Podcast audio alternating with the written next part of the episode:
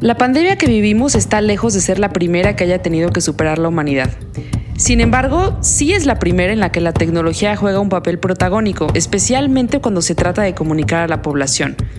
Pero el que prácticamente todo el planeta tenga un teléfono inteligente a la mano ha resultado ser un arma de doble filo. Podemos tener videollamadas, comunicarnos de inmediato y contactarnos en caso de una emergencia. Pero el acceso permanente a enormes cantidades de información también resulta ser un riesgo. ¿Qué cosas debemos creer y cuáles desechar? Y quizás más importante, ¿a quién le creemos? En el episodio de esta semana, las fake news contra la responsabilidad en cuarentena. La información como solución o condena durante la crisis del coronavirus. Yo soy Victoria Gaitán. Y yo Daniela Dib, y esto es En Nuestra Esquina. Comenzamos. Respetable público, traemos un nuevo podcast estelar, espectacular, explosivo, en nuestra esquina. En esta esquina, Daniela desde la Ciudad de México. Y en esta otra, Victoria desde Nueva York. Un podcast desde ambos lados de la frontera. Hola queridísima Victoria, ¿cómo estás? En el día 257 de esta cuarentena. Muy bien, ¿y tú? Creo que yo ya estoy en el 365 bis. no, es que... ¡Qué horror! ¿Cuántos días llevas? Ahorita estábamos platicando justo eso antes de, de entrar al aire. ¿Cuántos días llevas encerrada en tu casa? Pues sin salir, sin salir, pero de verdad sin salir. Nada más salgo al balconcito de aquí del departamento. Hoy cumplo 29 días. No, bueno. Una prueba de resistencia Sí, brutal. ¿Tú? Ya estás, ya, ya tú y tu casa son una misma. Yo eh, creo que ya lo había mencionado la, vez pasada, pero me escapé a, Puebla, aquí a casa de mis papás. Y como viven en un fraccionamiento, la verdad es que está mucho más cordial porque tengo más espacio de salir a caminar, o sea, porque pues, toda la gente está encerrada. Entonces veo el aire, veo, veo, el, veo la luz, veo las estrellas, este, y así sin salir, sin salir, pues, pues sí es que sí, o sea, sí he salido, pero porque no hay, no sé si cuenta o no cuenta, si salgo del fraccionamiento o no, pero sí está mucho más, em, ahora sí que siempre me había dado... Eh, eh, ¿cómo se llama? Como ínfulas de que me salí de la provincia, pero al final todo el mundo regresa al lugar de donde es. Y en este momento, la verdad es que sí, estar en una ciudad más pequeña es menos, em, mucho menos desgastante también emocionalmente, porque en, en, el DF, en el DF, el DF, escúchenme, tengo 200 años. en la Ciudad de México, en el, en el DF, en la Ciudad de México sí, el, el, o sea, la vibra es otra. La gente está muy, muy, muy, porque obviamente es donde más riesgo hay, ¿no? Pero pues ese es mi estatus. Ese es mi estatus. Venga, sí se puede, sí se puede. Además, con mucha paciencia, que esto todavía va para largo pero no hay que desesperarnos y seguir tomando todas las precauciones. Y precisamente por eso decidimos dedicarle todo un episodio a la enorme cantidad de información que estamos viviendo durante esta pandemia y este hecho inusitado en, la vida de todos, porque es que es, es demasiado, es demasiado ha habido problemas de comunicación desde el principio en ambos países y eso ha afectado la manera en la que en la que se puede llegar a resolver. Entonces, pues quisimos, o sea, son muchísimas las fake news que podríamos abordar en este episodio, pero vamos a, a tocar las que son imposible abordarlas todas. Exactamente. Entonces, pues por eso hicimos tú y yo esta, esta selección específica por país. Y vamos a empezar con lo que ha pasado allá en tu, con tu, con tu presidente. En mi rancho. En tu rancho con tu terrible representante que tienen como presidente, lo debo de decir. Pero, ¿qué ha pasado con este señor? Que eh, ahora, hoy, el día de hoy, a este, a este momento, qué es lo, lo crítico de su, pues de su, de, de, pues de él, ¿no? De lo que se atreve a decir. Pues mira, de este lado del ring me voy a basar en un artículo muy bueno que escribió un periodista llamado Tom McCarthy y que lo publicó en The Guardian justo esta semana, que documenta en una especie de línea de tiempo, un cronograma muy bien hecho, eh, las advertencias y las alertas que fue recibiendo el presidente Donald Trump y al mismo tiempo la desinformación que él estaba difundiendo, ya sea vía redes sociales o en sus conferencias de prensa que comenzó también para eh, informar o en este caso muchas veces desinformar a la población sobre el manejo del coronavirus en Estados Unidos y las medidas apropiadas a tomar. Ya no es ningún secreto que desde las primeras advertencias desde enero, cuando, eh, cuando el virus empezaba a salir de control y, ya advertían los expertos de una posible eh, escalada a una pandemia, Trump siempre minimizó el problema, incluso cuando se confirmaron los primeros casos en Estados Unidos desde el 21 de enero a su propio secretario de salud, Alex Azar, lo calificó de alarmista. Y sin duda esta actitud irresponsable y gracias a la que se perdió tiempo muy valioso para movilizar eh, recursos y tomar medidas para salvar más vidas, pues ha repercutido en la desinformación y en la propagación de fake news. Voy a resaltar eh, tres que durante este tiempo para mí han sido las más peligrosas y, las vamos rebotando, Dani. Eh, la primera que se dio en, en, marzo, dirigiéndose a un grupo de gobernadores, Trump eh, predijo que el, bueno, no predijo, o sea, habló por hablar, que el virus desaparecería, que todo saldría muy bien, que Estados Unidos lo tendría todo bajo control para abril, y ya que en abril eh, estaríamos en casi todo el país bajo un clima más cálido, bueno, esto iba a reducir la propagación del virus hasta que desapareciera. Y esto, como bien sabes, es totalmente falso. Incluso la Organización Mundial de la Salud ha eh, desmitificado este, este mm, fake news de que el COVID-19 no, no, se transmite en zonas con climas más cálidos y húmedos. Eso no es verdad. Las pruebas científicas, y esto lo estoy eh, sacando de la página de la Organización Mundial de la Salud, ellos eh, confirman que el COVID se puede transmitir en cualquier zona sin importar el clima. Puede ser clima cálido y húmedo, con independencia de las condiciones climáticas, tenemos que tomar medidas de prevención. Que ahí, es, es, donde empieza esta duda de la población de a quién le crees y qué es lo que crees, porque yo, yo tengo dos, teorías al respecto. Muchas veces eh, sé que tiene un nombre eh, clínico esto que voy a decir, pero es, es el hecho de que tú solamente crees las noticias que a ti te conviene o que a ti te gustan. Entonces, eh, si tú estás creyendo que, o sea, como algo que corrobore tu, teoría, ¿no? Es lo que tú, tú crees que es lo que es cierto. Entonces, si la gente está diciendo, no, lo que pasa es que eh, el, virus no sobrevive clima cálido y encuentras 17 artículos de eh, la Organización Mundial de la Salud o de la revista Nature o de la revista Science que, que lo refutan y de repente encuentras uno de un medio que dice, bueno, no necesariamente sobrevive, pero sí es un hecho que baja, eh, baja el índice porque de por sí es como la influenza, que es estacional, ¿no? Que si la gente eh, de por sí cuando estamos más expuestos al frío somos más, más propensos a enfermarnos, eh, no es que el, virus eh, se muera con, las, con, con, la temperatura, sino que la gente está mucho más expuesta a enfermarse. Pero en, o sea, del dicho al hecho, como que la gente empieza a creer cosas que no.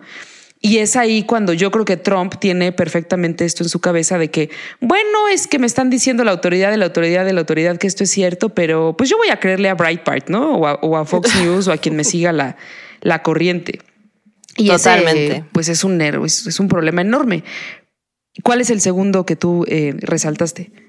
No, un enorme riesgo para la población y además, o sea, la verdad es que estas conferencias de prensa se han vuelto ya casi casi un acto de campaña, que bueno, es, de eso hablaremos en otra ocasión.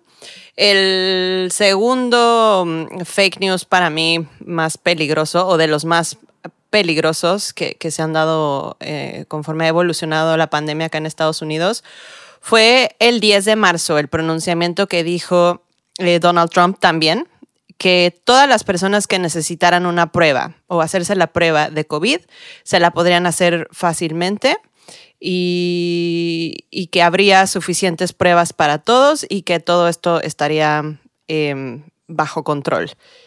Y la realidad es que creo que dos días después, el doctor Anthony Fauci, que es como nuestro López Gatel, es el director del, Instituto Nacional de Alergias y Enfermedades Infecciosas, salió a declarar al Congreso que en realidad Estados Unidos no tenía pruebas suficientes, que el sistema no estaba eh, con la capacidad suficiente que se necesitaba a ese momento para hacer pruebas suficientes a toda la población y al contrario de que en ese momento Trump había dicho que había un millón de pruebas disponibles y que si ibas a, tu centro de salud o a, tu hospital en, el área que la que te tocara, lo ibas a poder obtener sin ningún problema.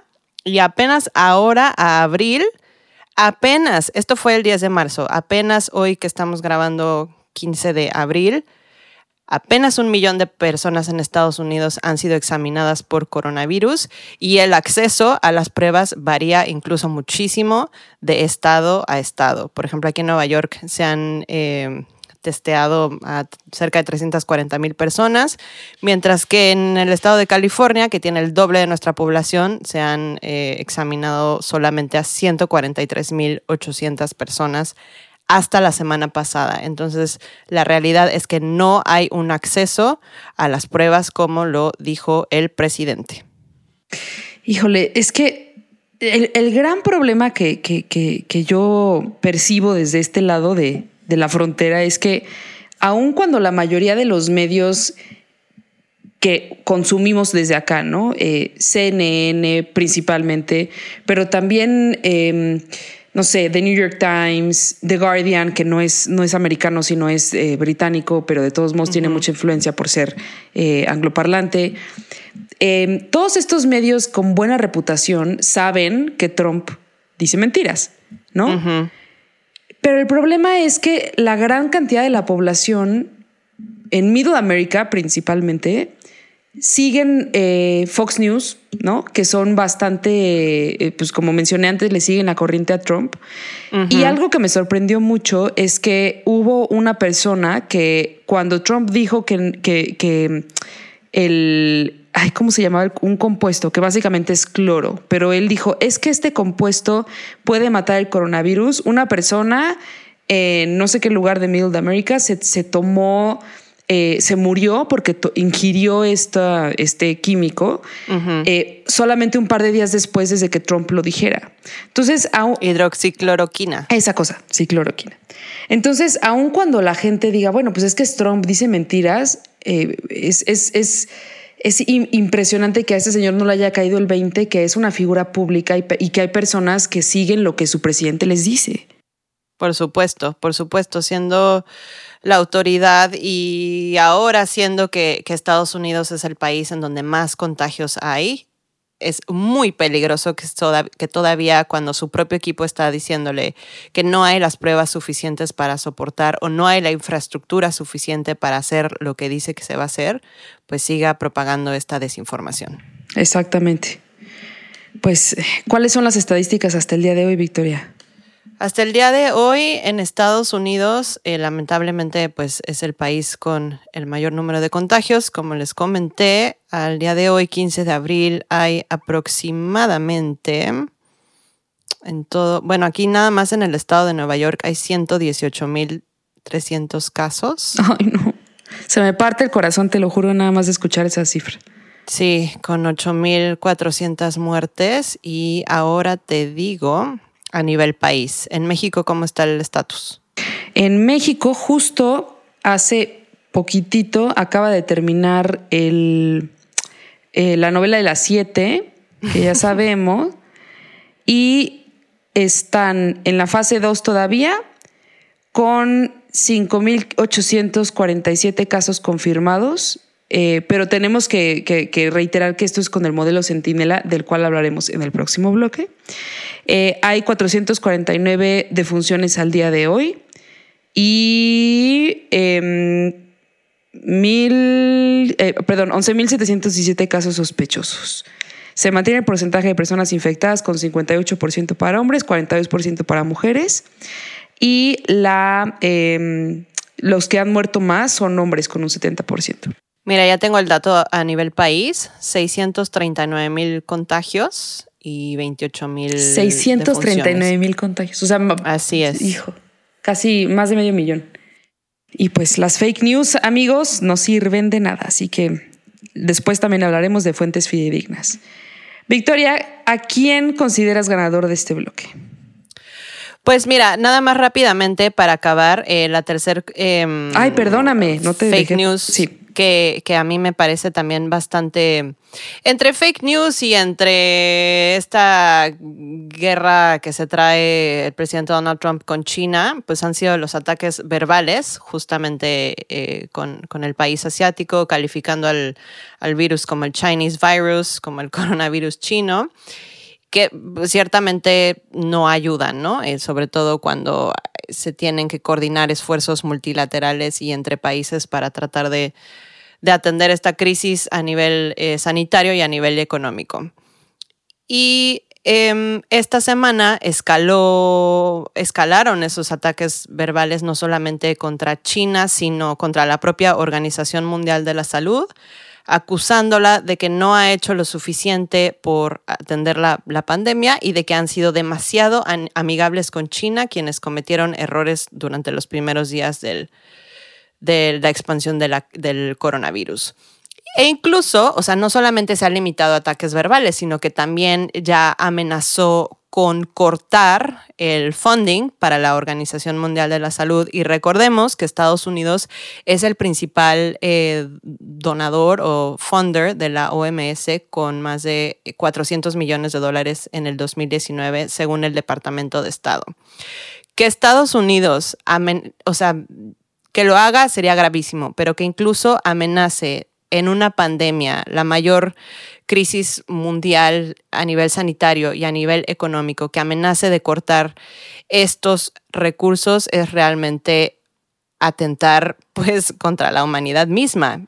Y para mí esto, esto todo este contexto, ¿por qué? Porque para mí en este bloque, sin duda alguna, si ha habido alguien que ha estado al pie del cañón desde el principio y tratando de coordinar un esfuerzo global de prevención, de contención, de, compartir recursos, de información, mejores prácticas, etcétera. Y ahora aventarse este tiro con Donald Trump es el, es el director general Tedros Adhanom no sé pronunciar sus, sus apellidos. Tedros Adhanom Ghebreyesus. Vamos a decirle el tío Tedros. Tío Tedros, sí. Tío Tedros se ha portado a la altura y tienes la boca empapada de razón, como dirían mis profesores de la prepa, porque, em, o sea, la OMS existe por, la, por Estados Unidos, básicamente. ¿No? Y el hecho de que Trump llegue y diga, no me gusta cómo me están aquí señalando, pues entonces te quito el dinero es que este niño, o sea, este, este presidente es un niño que todo el mundo lo sabe, pero sí es, es realmente preocupante y coincido contigo que, que es una, es, o sea, ha, ha resultado la OMS ser exitosa en, en, o sea, si hay algo que, que se le puede, em, pues como eh, celebrar o reconocer al, al, al, mundo capitalista occidental es justo este tipo de iniciativas que sí tienen, eh, tendrán la agenda que quieran, pero sí apoyan a las poblaciones más vulnerables y en este caso a toda la población del mundo para mitigar una emergencia sanitaria. El que le estén cerrando la llave es gravísimo. O sea, de verdad. Gravísimo. Muy grave. Sea, han salido una cantidad de figuras eh, condenando estas, estas em, declaraciones. Bill y Melinda Gates, que incluso ya salieron a donar unos 150 millones de dólares extra. Sumo raya. Nancy Pelosi, así como cambio. Lo que trae en la bolsa. Eh, Nancy Pelosi, la presidenta de la Cámara de Representantes, también obviamente reprobó estas declaraciones. En fin, entonces, eh, sin duda, ganando este primer round contra las fake news y contra lo peligroso de la desinformación a cargo de Donald Trump es el tío Tedros. El tío Tedros por knockout, ganadorcísimo este primer round. Muy bien, Victoria, pues vámonos rapidísimo a un corte y regresamos al segundo bloque de este episodio de En nuestra esquina.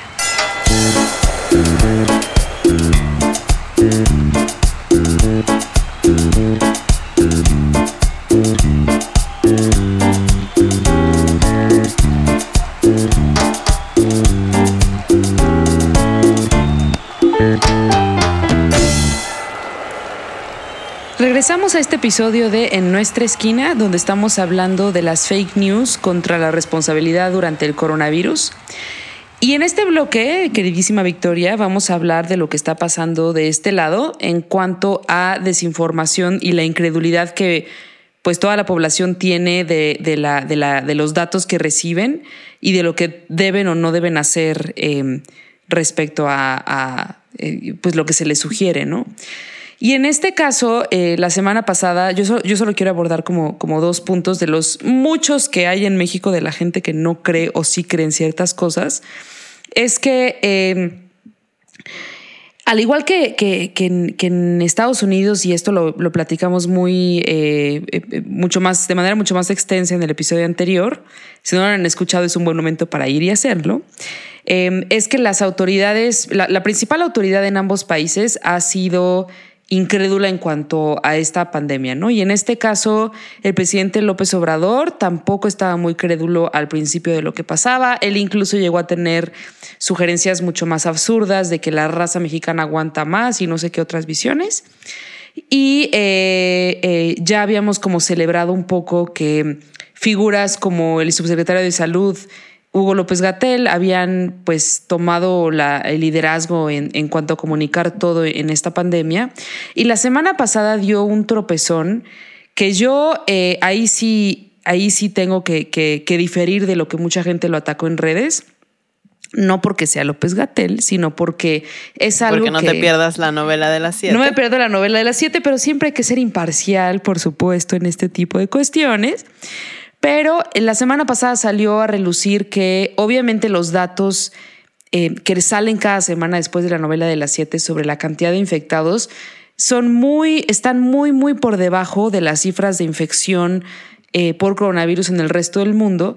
Y la gente ya... Sí, la tendencia mundial, ¿no? Exactamente. En México, como, como lo mencionamos antes, ahorita hay apenas 5 mil casos confirmados eh, mientras que, pues en Estados Unidos, que si bien la población es más grande, eh, la comparación es completamente estratosférica. Ya tienen, exactamente, ya tienen más de medio millón de, de infectados.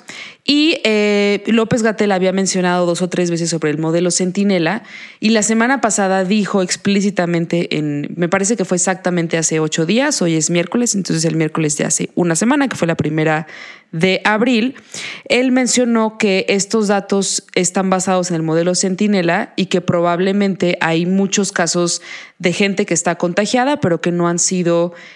Eh, como completamente verificados o contados, ¿no? Y la gente empezó en redes a decir que obvio, que ya sabían, que los datos eran falsos, que no se puede creer en este gobierno. Y eh, a mí me parece que fue una desinformación desde el entendimiento tanto de la gente que ya está escéptica porque tiene un presidente que andaba abrazando niños a una semana de que la pandemia hubiera explotado en Europa, y porque también eh, pues el modelo Centinela está como que no, no se explicó desde un principio. Y aquí, ¿a qué se refiere cuando dice modelo Centinela? Pues es... Sí, explícanos para este lado, ah, para la audiencia que, que, no sepa qué es. Pues fue una estrategia que la Secretaría de Salud desde el año 2006, que en 2006 estaba eh, Felipe Calderón. en la primaria, obvio.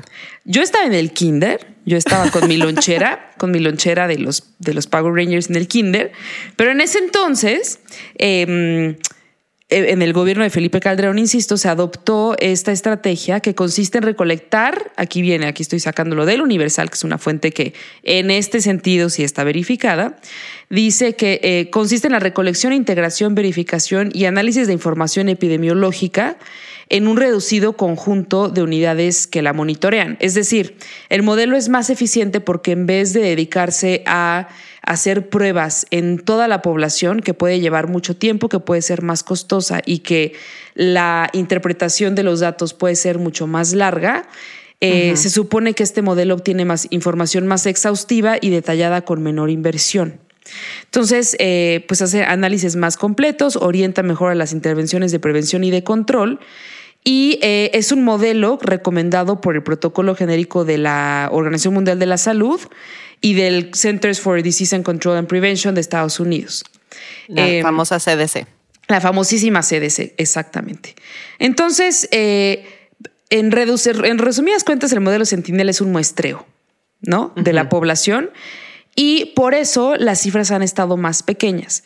El problema fue que López Gatel desde un principio yo creo que asumió o, explicó como muy vagamente que el modelo que era el modelo Centinela y eh, la semana pasada explotó esto en redes de decir, claro, nos están ocultando datos y pues en realidad, o sea, sí es cierto que México, las autoridades de México no saben cuántos casos hay, pero eh, algo que, que, también eh, yo considero que debería ser prudente es que independientemente de los casos que haya cuantificados, el protocolo para la población es el mismo. Cuídense. Por supuesto. Cuídense, lávense las manos un millón de veces, no salgan y al final, eh, o sea, sí tiene un, un, un efecto en la cantidad de respiradores, ¿no? De cómo se va a atender esta pandemia, pero la indicación de la población, que es la gente que se estresa, debe ser la misma, haya un infectado o haya 10.000 infectados, ¿no?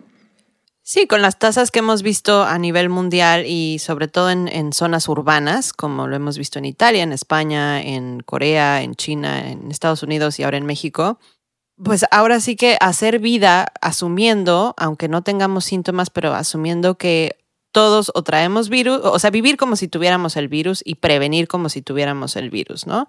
Tratar de, de, no estar, mantener ahora sí que su sana distancia, lavarnos las manos frecuentemente y por lo menos 20 segundos, eh, limpiar bien todas las superficies, estar consciente de no eh, salir más que a lo esencial, súper y desafortunadamente si, si tienes que ir a, a una cita médica por...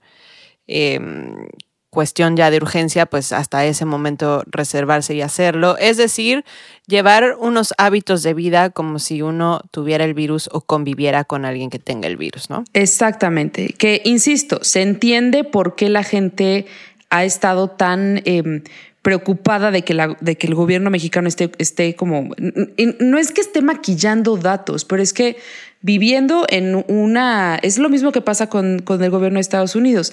Si ya de por sí a las autoridades les crees menos, pues cuando pasan este tipo de cosas, que insisto, no maquillaron datos, sino fue un modelo estadístico, pues como que les queda la duda de a quién le crees. Esa fue una. Claro. La otra, en la que participó nuestro em, actor que más pasa tiempo de un lado y de otro de la frontera, Eugenio Derbez. O sea, es que, ay, no sé, yo tengo como un problema con que, con que al tratar de ayudar, no te pones a pensar en, en muchas cosas y, mucha gente cae en esta, en esta doble, en este doble filo de las redes sociales, ¿no? Diría mi abuelita, si no tienes nada bueno que decir, mejor no digas nada. Exacto. Yo no sé por qué seguimos, no seguimos ese consejo más, más seguido, pero de verdad siento que las plataformas em, de las redes sociales modernas han servido para cosas muy buenas, pero también tú te metes a Twitter o cualquier otra plataforma y todo el mundo es experto en todo, todo el mundo es epidemiólogo, todo el mundo es, ya sabes. Virólogo. Sí. Y eso, pues hay que, hay que dejarle también la información a la gente que sabe, ¿no? Y en este caso, el buen Eugenio Derbez sacó un video hace un par de días diciendo que en la clínica 20 del IMSS en Baja California, en, Tijuana, creo, ¿no? Sí, por acá está. Em, él tiene un amigo en esa clínica que le mandó una carta pidiéndole que la gente le pudiera donar insumos porque estaban súper rebasados y porque la situación estaba gravísima y porque la gente no estaba preparada, los médicos, el equipo, el personal médico no estaba preparado, ¿no? Después de que Eugenio Derbez compartiera esta información, salió inmediatamente la clínica del IMSS, eh, la clínica 20 del IMSS ahí en Tijuana, diciendo que el actor había compartido fake news y dijo que, que no, que no era cierto, que, que, literalmente dijo, sobre el mensaje en WhatsApp en el que se solicitan insumos, se comunica que se cuenta con el material en las unidades médicas para la atención a pacientes sospechosos. Se invita a la población a consultar con fuentes oficiales. Y después, un día después, salió Derbez a decir, no es cierto, no son fake news. Entonces, es un ciclo de desinformación que nada más, eh, pues, altera, ¿no? Eh, causa pánico. Y alimenta el escepticismo que, habíamos comentado tanto el, el episodio pasado. O sea, Claro que hay un problema de falta de equipo médico, claro que hay un riesgo enorme de desabasto y de, y de que las capacidades de los hospitales sean rebasadas y por supuesto que tenemos que estar preparados para ello. Pero al contrario, o sea, como comentábamos al principio, es un arma de doble filo que las redes sociales, y más siendo una figura pública, pues se tomen para hacer un llamado sin haber verificado antes. Exacto.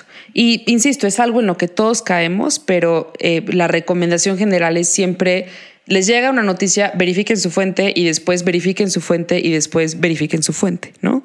No, y reducir las fuentes, o sea, nada más dos o tres fuentes oficiales. Sí. La OMS, la CDC y la autoridad eh, del gobierno de cada país. Se sí, acabó. Ni modo, créanles o no le crean, el gobierno al final es el que, el que pues el que está tomando las medidas necesarias en este caso y pues hay que ser un poco, no escépticos, pero hay que, hay que confiar un poco más ¿no? en las autoridades. Y bueno, para irnos a el último corte de este episodio, ¿a quién declaramos ganador en este episodio, Victoria? ¿Tú a quién propones? A ver, te cedo el honor. Pues yo creo que, eh, híjole, es que está difícil. No sé, yo creo que, pues yo creo que al modelo Centinela. La verdad, porque es que fue, o sea, si ustedes ven las, los videos anteriores de López Gatel, lo había mencionado antes, ¿no?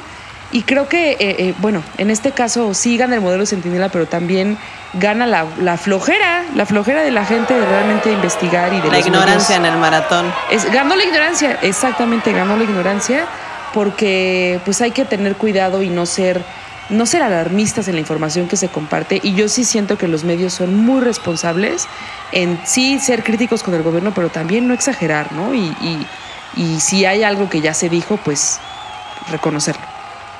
¿no? Y siempre verificar y no darle forward a los mensajes de las tías en WhatsApp o no compartirlo, oye, oye, será o no será, porque en el será o no será ya lo compartiste con una persona y esa persona con otra y así se está difundiendo las fake news. Limitarnos a romper, o sea, romper esas cadenas y verificar con fuentes oficiales y hasta ahí. Exactamente. Pues bueno, con ese ganador nos vamos a un último corte de este episodio de Nuestra Esquina y regresamos.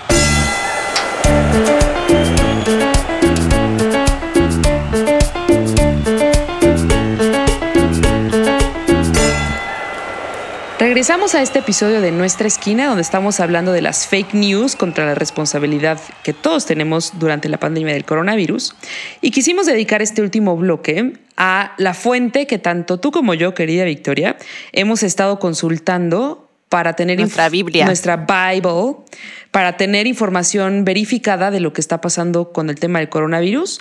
Y es algo que yo en lo personal recomiendo que todo el mundo que tenga una duda sobre lo que hacer, lo que hay que hacer y no hay que hacer durante esta pandemia, corra a la página de la OMS. Están haciendo un buen trabajo traduciéndolo eh, a distintos idiomas porque su idioma oficial uh -huh. es el inglés, pero es who, W-H-O.int, diagonal ES. De todos modos, vamos a compartir la liga de las preguntas del coronavirus, uh -huh. pero vamos a platicar sobre cuatro de los mitos que eh, la OMS ya desmitificó y pueden consultar, pero que nos pareció importante mencionar porque hay mucha gente que se pasa, o sea, de veras se pasa. ¿No? Altamente recomendable esta página que además la están actualizando constantemente con preguntas frecuentes y con los mitos y las fake news eh, más pues que, que, más se han eh, propagado sobre todo por redes sociales. Entonces vamos a empezar por el primero, Dani. Uno es este mito de que a través de las redes 5G de telefonía móvil se propaga el coronavirus. Esto es totalmente falso. La OMS dice que los virus, ninguno, ninguno se desplaza a través de ondas electromagnéticas ni redes de telefonía móvil. Y eh, Incluso se está, o sea, la forma más fácil de desmitificarlo es que incluso COVID-19 se está propagando en países donde ni siquiera hay infraestructura para una red 5G. Esto es falso y es peligroso incluso porque creo que hasta han habido ataques a personas y técnicos que han tenido que ir a habilitar eh, redes de telefonía en, en, diferentes lugares. Y pues, o sea, recordemos que es también un servicio esencial y son parte de, de esta fuerza laboral de trabajadores que siguen sosteniendo todos los tipos de servicios que nosotros necesitamos para mantener nuestro día a día de lo más normal. Así que este mito, por favor, y qué bueno que lo tiene la OMS como número uno, porque es totalmente falso. Las redes 5G no propagan coronavirus en lo absoluto. Y nada más para complementar tu, esta muy importante desmitificación, es que los todos los em, trabajadores esenciales de cualquier industria, sea telecomunicaciones, sea salud, sea la gente de delivery, los que están en agricultura, la verdad es que están haciendo un trabajo impresionante porque no solamente es la lata de estar trabajando durante una pandemia lejos de su familia, sino que también aquí en México han estado atacando enfermeras, han estado... Sí, personal médico. O sea, ¿qué les pasa, no? Con este miedo de que me van a transmitir el virus, realmente, por favor, eviten, eviten, eviten completamente la desinformación, porque lo único que les va a hacer es ser cero empáticos con la gente que está realmente pues rompiéndose el lomo durante esta cuestión. Y, Totalmente, literal, exponiendo sus propias vidas y las de sus familias por salvar las nuestras. Exactamente. Y bueno, yo voy con el segundo mito que me parece muy, muy importante de desmitificar, y es que eh, beber alcohol no te va a proteger de la enfermedad. Y podría ser religioso. Ah, no. No, querida Victoria, eh, yo sé que es nuestro mejor amigo en estos momentos, pero aparentemente, o sea, imagínate la cantidad de gente que ha de haber estado preguntando eso para que la OMS lo suba. De que no, pues si, me la paso en el agua aquí padrísimo durante toda la pandemia no me va a tocar. No, amigos. esto no es Guadalupe Reyes. Esto no es, o sea, fíjate, mira qué buena comparación acabas de hacer, pero no, en este caso no los va a salvar. Y por favor, tampoco beban alcohol etílico. O sea, no. Uy, no, menos no lo hagan, ¿no? Eh, las recomendaciones siguen siendo, por favor, lávense las manos 17 millones de veces al día, porque ya está comprobado que el virus se transmite cuando una persona que está infectada eh, escupe o tose y las partículas de saliva traen el virus y se pueden ingresar a sus, eh, como a todas estas, nariz, boca, ojos, ¿no? Entonces, por eso no hay que tocarse las manos, digo, no hay que, no hay que tocarse la cara hay que lavarse, las manos. y el distanciamiento social es clave. El alcohol es su amigo, pero en este caso, no. Tanto. Y limpiar las superficies, porque acuérdense que en diferentes tipos de superficies también el, virus puede sobrevivir desde horas hasta días, así que es importante estar desinfectando constantemente, también siguiendo las recomendaciones de cómo diluir cloro o los materiales que tengan conforme lo, las dosis que establece la OMS. Exactamente. Siguiente mito, Victoire. Siguiente mito que a mí me parece muy relevante que destaquemos es si existe o no vacuna y si existe o no medicamento para prevenir o tratar la infección del nuevo coronavirus. Eh, número uno, hay diferentes eh, pruebas que ya están corriendo a nivel mundial. Bloomberg sacó un dato muy interesante el lunes hay cerca de 70 pruebas clínicas eh, alrededor del mundo por diferentes laboratorios y diferentes países y tres que ya están siendo probadas en humanos, dos en Estados Unidos y una en China, pero no hay una vacuna aún y eso todavía se va a tardar de 12 a 18 meses en desarrollar. Por otro lado, Tampoco hay un medicamento para prevenir o tratar la infección de coronavirus. La OMS dice que no se recomienda ningún medicamento en específico. Mucho em, se habló, sobre todo también Trump fue una de las personas que anduvo promoviendo este medicamento hidroxicloroquina como un tratamiento para COVID-19. Lo dijo en numerosas ruedas de prensa e incluso lo ha sacado al tema recientemente y el propio doctor Anthony Fauci salió otra vez a desmentir eh, las declaraciones del presidente, diciendo que no hay evidencia concreta que este medicamento sea efectivo contra coronavirus.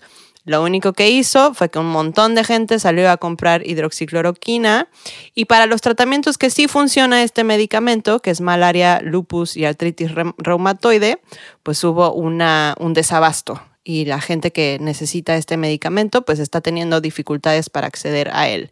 Entonces es muy importante recordar que la OMS aún no eh, ha establecido ningún em, parámetro para que tomemos cierto medicamento para prevenir o tratar la infección del coronavirus. Y por favor, esto es muy importante, sean conscientes lo que tú mencionas, ¿no? La gente que tiene otro tipo de enfermedad, o sea, no todo el mundo está enfermo de coronavirus hoy en día y hay gente que necesita estos medicamentos, entonces, o sea, no, tranquilos. Insistimos, regresense a la prevención. tranquilo. Tranquilo, Bobby, tranquilo. Y sí, resaltar que la vacuna, a mí me ha llegado muchos WhatsApps de, de, parte de los grupos, ya sabes, de, em, de las tías que, que a veces lo, lo, agarramos de chiste, pero también yo lo veo con mi mamá y me dice, es que no sé, no sé a quién creerle porque el video se ve verídico, porque está bien escrito, porque no sé qué. Entonces siempre le digo eh, que me pregunte porque yo no sé nada, pero investigo. Entonces le digo, ma, esto sí, esto no, y ya se lo digo. Entonces no, no hay ninguna vacuna. Los chinos no tienen la vacuna guardada en una, en una este, caja fuerte ahí en la mitad de Wuhan, no, no la tienen. Y si va a haber una vacuna y la van a sacar en tiempo récord si es que la sacan de 12 a 18 meses, ¿no? Sí, tiempo récord, porque estos tratamientos tardan años, exacto. Si no es que décadas en perfeccionarse. Y por último, eh, yo quiero destacar un mito que si bien no está en la página de la OMS, es algo que ha alterado mucho a la población aquí en México. No sé por allá, Victoria, pero aquí eh, desde hace un par de días la gente está duro y dale con que se usen mascarillas. Em, y aunque no sean de las N95, que son las de 3M, que tienen, o sea, que son lo suficientemente gruesas y tienen el material correcto para evitar la transmisión de partículas y bla, bla, realmente no sobra, ¿no? Es una, es una recomendación que no sobra porque si tú tienes coronavirus y no tienes eh, ningún síntoma, también puede ser riesgo de contagiar a la gente. Por supuesto. Pero aquí ha pasado algo horroroso y es que literal, la semana pasada que salía el súper, se acercó una chava, iba yo así en, en, el superama, porque te están dejando pasar a poca gente, ¿no? Este, uno por uno. Entonces voy en las escaleras. Susana distancia. Voy en las escalerillas esas de subida y va una chava de bajada y me dice, va con su tapabocas. Y me dice, hola, buenas tardes. Y yo, hola, eh, ¿qué ondas?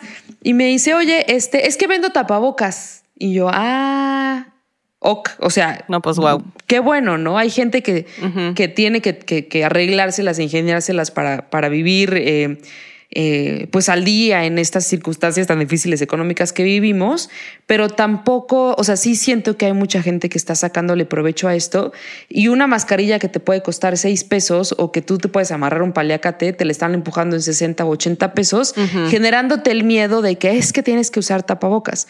No es obligatorio no están multando. Es recomendado. Es recomendado. No pasa, o sea, si tú estás encerrado todo el tiempo y tú te quieres salir y, no, y, por cualquier cuestión, usa tapabocas, pero no dejes de lavarte las manos. Eso es lo más importante. No dejes de lavarte las manos y no toques superficies. Em, o bueno, si tocas una superficie que está fuera de tu casa, pues llega y lávate las manos rápido, ¿no? Sí, hay unos tutoriales buenísimos también de 3001 formas de hacer eh, máscaras con los materiales que tengamos en nuestra casa. Así que es recomendable para tratar de, evitar, pero lo mejor es lavarnos las manos y mantener una sana distancia. Sí. Dos metros por lo menos. Exactamente. Eh, Victoria, ¿a quién declaramos ganador de este episodio? De este episodio, de este bloque de este bloque, pues de nuevo la OMS y el tío Tedros y también todas estas iniciativas a nivel país, eh, por ejemplo, Verificovid en México, Chequeado en Argentina, todas estas iniciativas, eh, muchas de la sociedad civil que han nacido, la nuestra, en la que estamos trabajando para traducir artículos al español, que han nacido a partir de la necesidad número uno de habilitar información oficial y número dos de desmitificar fake news, porque desafortunadamente se comparten a una tasa mucho mayor que la información real y en este caso es muy peligroso e incluso una cuestión de vida o muerte. Y por favor no crean en teorías conspiratorias. Bye. Tampoco. Bueno, declaramos ganadora la OMS de acuerdísimo en este último bloque. Y antes de despedirnos, Victoria, vámonos a nuestro ya clásico SmackDown. SmackDown. Muy rápido para ver de qué manera en estas dos semanas has lidiado con toda esta sobredosis de información y con qué te has entretenido y qué nos recomiendas. Yo para este SmackDown, SmackDown. les traigo la bonita recomendación. Le voy a dar un shout out a nuestro super productor Eliseo, que tiene en Spotify unas meditaciones guiadas que hizo con Sandra Orozco y Eliseo se encarga de la música que es genial para justamente calmar eh, diferentes situaciones de ansiedad, de estrés. Tiene unas meditaciones buenísimas para la noche antes de dormir, para iniciar el día, para los niños, en fin, diferentes situaciones que ahora nos estamos encontrando. eh, en nuestro día a día, emociones con las que no, sabía- no sabíamos o no sabemos cómo lidiar con ellas, sentimientos que tenemos y, pues con tanta información y algunos que estamos lejos de casa, etcétera, pues no estamos muy seguros de cómo trabajar estas cuestiones. Entonces, a- a- les recomiendo ampliamente estas meditaciones. Yo hoy en la mañana hice la de para iniciar el día. No duran más de 15 minutos cada una, o sea, de 5 a 10 minutitos y es un momento personal para tomar aire, para desenchufarse del mundo literal y resetear el sistema. Buenísimo. Esa es mi recomendación. que se necesita mucho durante, durante este momento. Yo les voy a recomendar. eh, he estado haciendo, o sea, ya, ya, pues ya no puedo salir a correr, entonces he estado haciendo ejercicios adentro de, de mi casa. ¿Estás Eh, haciendo zumba? Estoy, sí, es como señor. No, no es cierto. No, fíjense que la verdad es que está, está padre eh, poder coordinarse para con alguien más para poder hacer ejercicio. Y en este caso, eh, yo he estado eh, a las ocho y media de la noche, ya cuando termina mi día. Eh, un, eh, un amigo de, de la empresa me está en- como que nos conectamos al mismo tiempo y él tiene rutinas de ejercicios con tu propio peso y demás que puedes sacar de cualquier lado en internet y como que hacerlo en equipo o, o juntos o lo que sea, como que te ayuda a, a hacerlo porque yo intenté... Te motiva. Exacto, yo intenté seguir una chava que la verdad es que sus rutinas están buenísimas, pero la hice una vez y al otro día dije, no, qué flojera, o sea, si nadie me está viendo también me hago medio mensa. Entonces, si ustedes pueden... eh, encontrar como alguien con el que puedan hacer este tipo de ejercicios, háganlo. Y eh, Ricardo, que también escucha el podcast, le mando un saludo. Porque eh, la verdad es que sí es una muy buena iniciativa y lo recomiendo ampliamente porque esto va para largo y uno no puede estar comiendo eh, helado todo el día sin mover un dedo porque si no voy a salir de esta cuarentena rodando. Así van a tener que llamar a la grúa para sacarme de mi casa. Entonces, esa es mi recomendación. Eh, les exhorto a que lo hagan.